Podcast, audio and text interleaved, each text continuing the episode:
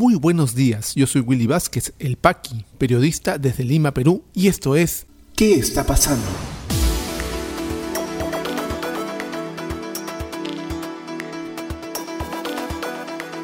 Estas son las noticias de hoy lunes 26 de julio de 2021. Tres listas se presentan hoy para la elección de la mesa directiva del Congreso de la República. Presidente Francisco Sagasti se despide de su gobierno con altos índices de aprobación. Pedro Castillo juramentará la presidencia en la Pampa de Quinua, en Ayacucho.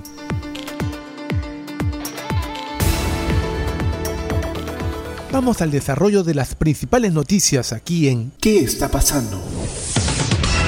Y hoy, mientras estamos grabando este podcast de noticias, se desarrolla la elección de la mesa directiva del Congreso de la República. Hasta el día de ayer se habían presentado tres listas parlamentarias, una de ellas muy criticada por, digamos, la derecha del Congreso, puesto que solamente eh, representaba a partidarios de Renovación Popular, el partido de Rafael López Aliaga, que eh, lanzaba al almirante Jorge Montoya como presidente de la mesa directiva y tres integrantes más también de las filas de Renovación Popular. O sea, era una lista solo de Renovación Popular. Este hecho ha sido bastante criticado dentro de las mismas filas de los que apoyan a la campaña que lanzaron hace poco en redes sociales con el hashtag Montoya me representa. La pregunta ahora es si aún lo sigue representando. Para muchos parece que no. Informa el diario El Comercio. Tres fórmulas competirán hoy para la elección de la primera mesa directiva del Congreso del periodo 2021-2026. La bancada oficialista inscribió una lista, mientras que la oposición se fraccionó y presentó dos candidaturas distintas. El grupo que obtenga 66 votos será el ganador, o de lo contrario pasarán a una segunda vuelta los dos que más votos hayan obtenido, ganando la mayoría simple, o sea, quien tiene un voto más gana. La elección se está llevando a cabo desde este mañana, desde las 8. La votación es secreta y compiten tres listas donde ninguna suma los 66 votos necesarios para la victoria. Bajo este escenario será clave los votos de los grupos parlamentarios que no participan en ninguna de las fórmulas. Como Fuerza Popular, la bancada fujimorista cuenta con 24 votos que pueden inclinar la balanza, sobre todo en el bloque opositor. La lista 1 está con formada por Jorge Montoya de Renovación Popular, esta es la lista de las que le comenté al inicio, Milagros Aguayo en la primera vicepresidencia, Alejandro Muñante en la segunda, en la tercera Noelia Herrera. Al parecer tiene un total de votos, de 12 votos de, de su bancada, aunque parece que no fueran todos los votos de su bancada. En la lista 2 está eh, Mari Carmen Alba de Acción Popular en la presidencia, Lady, Lady Camones de Alianza para el Progreso en la, segunda, en la primera vicepresidencia, Enrique Wong de Podemos Perú en la segunda vicepresidencia, en la tercera vicepresidencia se encuentra Patricia Chirinos de Avanza País. Esta lista tendría al parecer 43 votos. Y en la lista oficialista, donde está pues este Perú Libre, va la primera presidencia José Gerí de Somos Perú a la primera vicepresidencia José Balcázar de Perú Libre, la segunda Ruth Luque de Juntos por el Perú, la tercera Flor Pablo del Partido Morado y al parecer tendrían 50 votos, no más, quienes los que tienen mayor cantidad de votos. Se está, está desarrollando en este momento la votación, no sabemos todavía cuál podrá ser la que tenga mayor cantidad de votos, sobre todo por los 24 votos de Fuerza Popular. Ellos votarán en bloque, han dicho que podría ser para la lista que encabeza Acción Popular. Y si fuese así, tendría mm, un total de 67 votos y podría ganar esta lista oficialista, pero aún no está todavía definido. Eso lo veremos en unos momentos y les informaremos con detalle en el podcast de mañana. El presidente de la República, Francisco Sagasti, termina ya su gestión de ocho meses frente a la presidencia.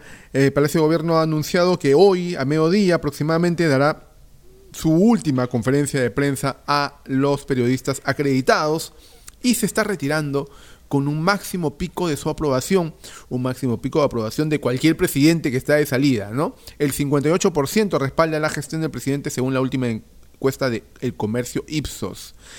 Y informa el comercio. A tres días de dejar Palacio de Gobierno, el presidente Francisco Sagasti registra el 58% de aprobación, la más alta en su administración de ocho meses, de acuerdo a la última encuesta del comercio Ipsos. El mismo estudio de opinión también refiere que el 30% desaprueba la gestión de Sagasti, es decir, un 6% menos en comparación al mes anterior. Para el politólogo Omar Aguapara, el repunte de Sagasti coincide con dos factores, el balotaje y la aceleración en el proceso de vacunación. Por naturaleza, en las elecciones vemos un poco más de temor el futuro y se aprecia más el pasado. Y hubo un desgaste electoral. La segunda vuelta terminó siendo una batalla de males menores, remarcó. Aguapara, director de Ciencias Políticas del OPC, también indicó que el otro mérito del actual gobierno es haber empujado la campaña de vacunación y haber er, centrado las compras de dosis para toda la población mayor de 12 años. El tema de salud es básico y cuando te encuentras en un centro de vacunación, el gobierno te da la sensación de responder a esta tarea, añadió. Por otro lado, el presidente Fragasti aseguró que si continúa el ritmo de vacunación, las clases volverán en enero de 2022 y aquí informa RPP Noticias. Declaraciones de Sagasti. Si se continúa con los procedimientos de vacunación que se está avanzando y que hemos visto en los resultados de la vacunatón, si se sigue ese ritmo, van a estar vacunados todos los maestros y los alumnos mayores de 12 años en enero de este año, aseguró el mandatario. Sagasti también comentó que ha conversado sobre el regreso a las clases con el ministro de Educación, lo que el ministro y yo hemos conversado que lo ideal sería tener clases presenciales a partir de principios del próximo año y utilizar las vacaciones de verano como tiempo de recuperación, indicó. Sagasti descartó que en Perú no se haya regresado a clases, pues en el país se ha iniciado un proceso de regreso a clases mixto. Nosotros lo estamos haciendo y se ha hecho un protocolo que se ha diseñado, sostuvo. Por eso es importante insistir e incidir con el nuevo gobierno, que no ha tenido señales del todo claras, sobre el ritmo de vacunación a que éste continúe tal y como viene haciéndose. No se evalúe nada todavía, se siga por lo menos haciendo, implementar mejoras que no retrasen en absoluto la vacunación. No solamente es la reactivación económica, sino el regreso a clases. Imagínense a estos niños de 3 o 4 años que les tocaba comenzar el aprestamiento donde el proceso de aprendizaje se hace sobre todo a través de la socialización en esta pandemia lo atrasados que están, lo digo por experiencia propia, tengo una niña de esa edad que no ha ido nunca a un colegio. Hay que pensar también en nuestra niñez. Y el presidente de la República, Pedro Castillo, juramentará en una ceremonia alternativa, ¿no? No el 28 de julio, que lo hará en realidad ante la representación nacional en el Parlamento, sino el 29 de julio en la Pampa de la Quinua, en Ayacucho, por conmemorarse pues el bicentenario, de donde se llama nuestra independencia, en la batalla de Ayacucho, en el año 1824. Así lo hizo saber el alcalde de Huamanga. Ha dicho que ha cumplido su palabra de maestro y Castillo juramentará en la Pampa de la Quinoa, informa RPP Noticias. El alcalde de la ciudad de Huamanga, Yuri Gutiérrez, comentó que el presidente electo Pedro Castillo cumplirá con su palabra de maestro y participará de la toma de mando simbólica en el pueblo de Quinoa, en Ayacucho. Apenas supimos los resultados y teniendo como consideración que se trata del bicentenario de nuestra independencia, quisimos que se ponga en valor esta fecha en el altar de la libertad de América, Quinoa, que es la Pampaya de Ayacucho, allí donde toda América se une y logra su independencia en esta batalla final con la victoria de Ayacucho, dijo el burgomaestre en RPP Noticias. Gutiérrez detalló que el 16 de junio se le hizo la invitación a Pedro Castillo de forma verbal durante una reunión de alcaldes en el, del AMPE y aceptó. El alcalde de Huamanga precisó que la ceremonia se realizará el día jueves 29 al mediodía y Pedro Castillo entrará a la Pampa de Quino en un caballo morochuco, una raza peruana de los Andes. De otro lado indicó que espera que el gobierno, que en el gobierno de Pedro Castillo se dé prioridad a combatir la pandemia y acelerar el proceso de vacunación, así como unir al país, que durante la última jornada electoral se ha visto fragmentada. Recordemos que un hecho parecido, estas juramentaciones simbólicas, se hizo el pasado julio del 2001 cuando el entonces presidente Alejandro Toledo juramentó en Machu Picchu con un tema bastante complicado de eh, logística para hacer la cobertura desde allá.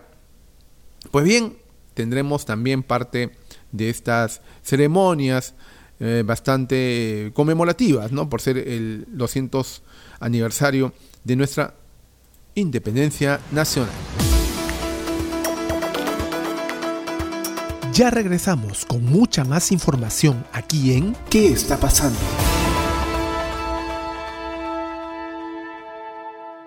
Y este podcast llega a ti por un gentil auspicio de La Mamina.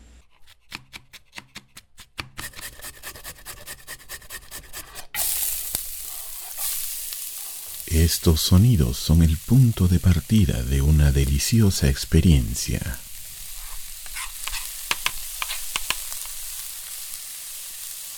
La mamina, lasañas, pais y más.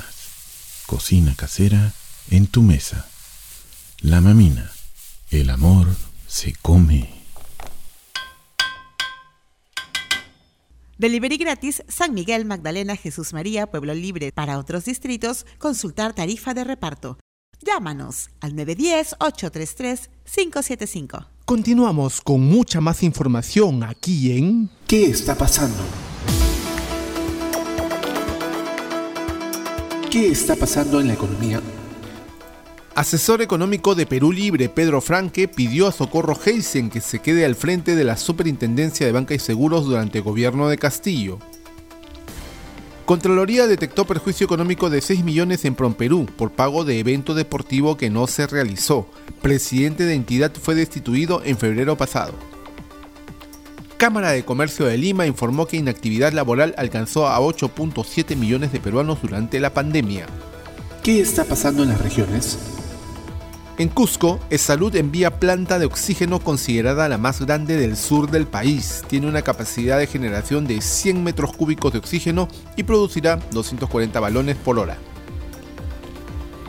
En Tacna, Dirección Regional de Salud inició la vacunación de jóvenes de 28 años. Región lleva la delantera en campaña de inmunización. En Junín, nuevo centro de vacunación de Open Plaza Huancayo recibe a 2.000 personas por día. ¿Qué está pasando en el mundo? En Cuba, gobiernos de una veintena de países repudian arrestos masivos en el país. Cancilleres de las naciones firmantes exhortaron al gobierno local a que respete los derechos y libertades del pueblo cubano. En Estados Unidos, para el asesor médico del presidente Biden, Anthony Fauci, su país va en la dirección equivocada en la lucha contra el coronavirus se encuentra en conversaciones para modificar las directrices del uso de mascarillas. En Italia, miles de ciudadanos protestan contra el certificado de vacunación anti-COVID-19. Rechazan nuevas medidas del gobierno para frenar la pandemia de la COVID-19 cuando Roma intenta frenar un nuevo rebrote de contagios. COVID-19 en el Perú. La situación actual de la enfermedad en el país, según los datos del Ministerio de Salud, es la siguiente. A la fecha son 2.104.394 casos confirmados, con 765 casos confirmados las últimas 24 horas y 68 fallecidos. Se han dado de alta a 2.070.180 personas, continúan hospitalizadas 5.894, lamentablemente han fallecido 195.890 compatriotas y la campaña de vacunación sigue avanzando con un total de dosis administradas de 12.116.379, que hace un total de peruanos vacunados con ambas dosis de 4.491.778.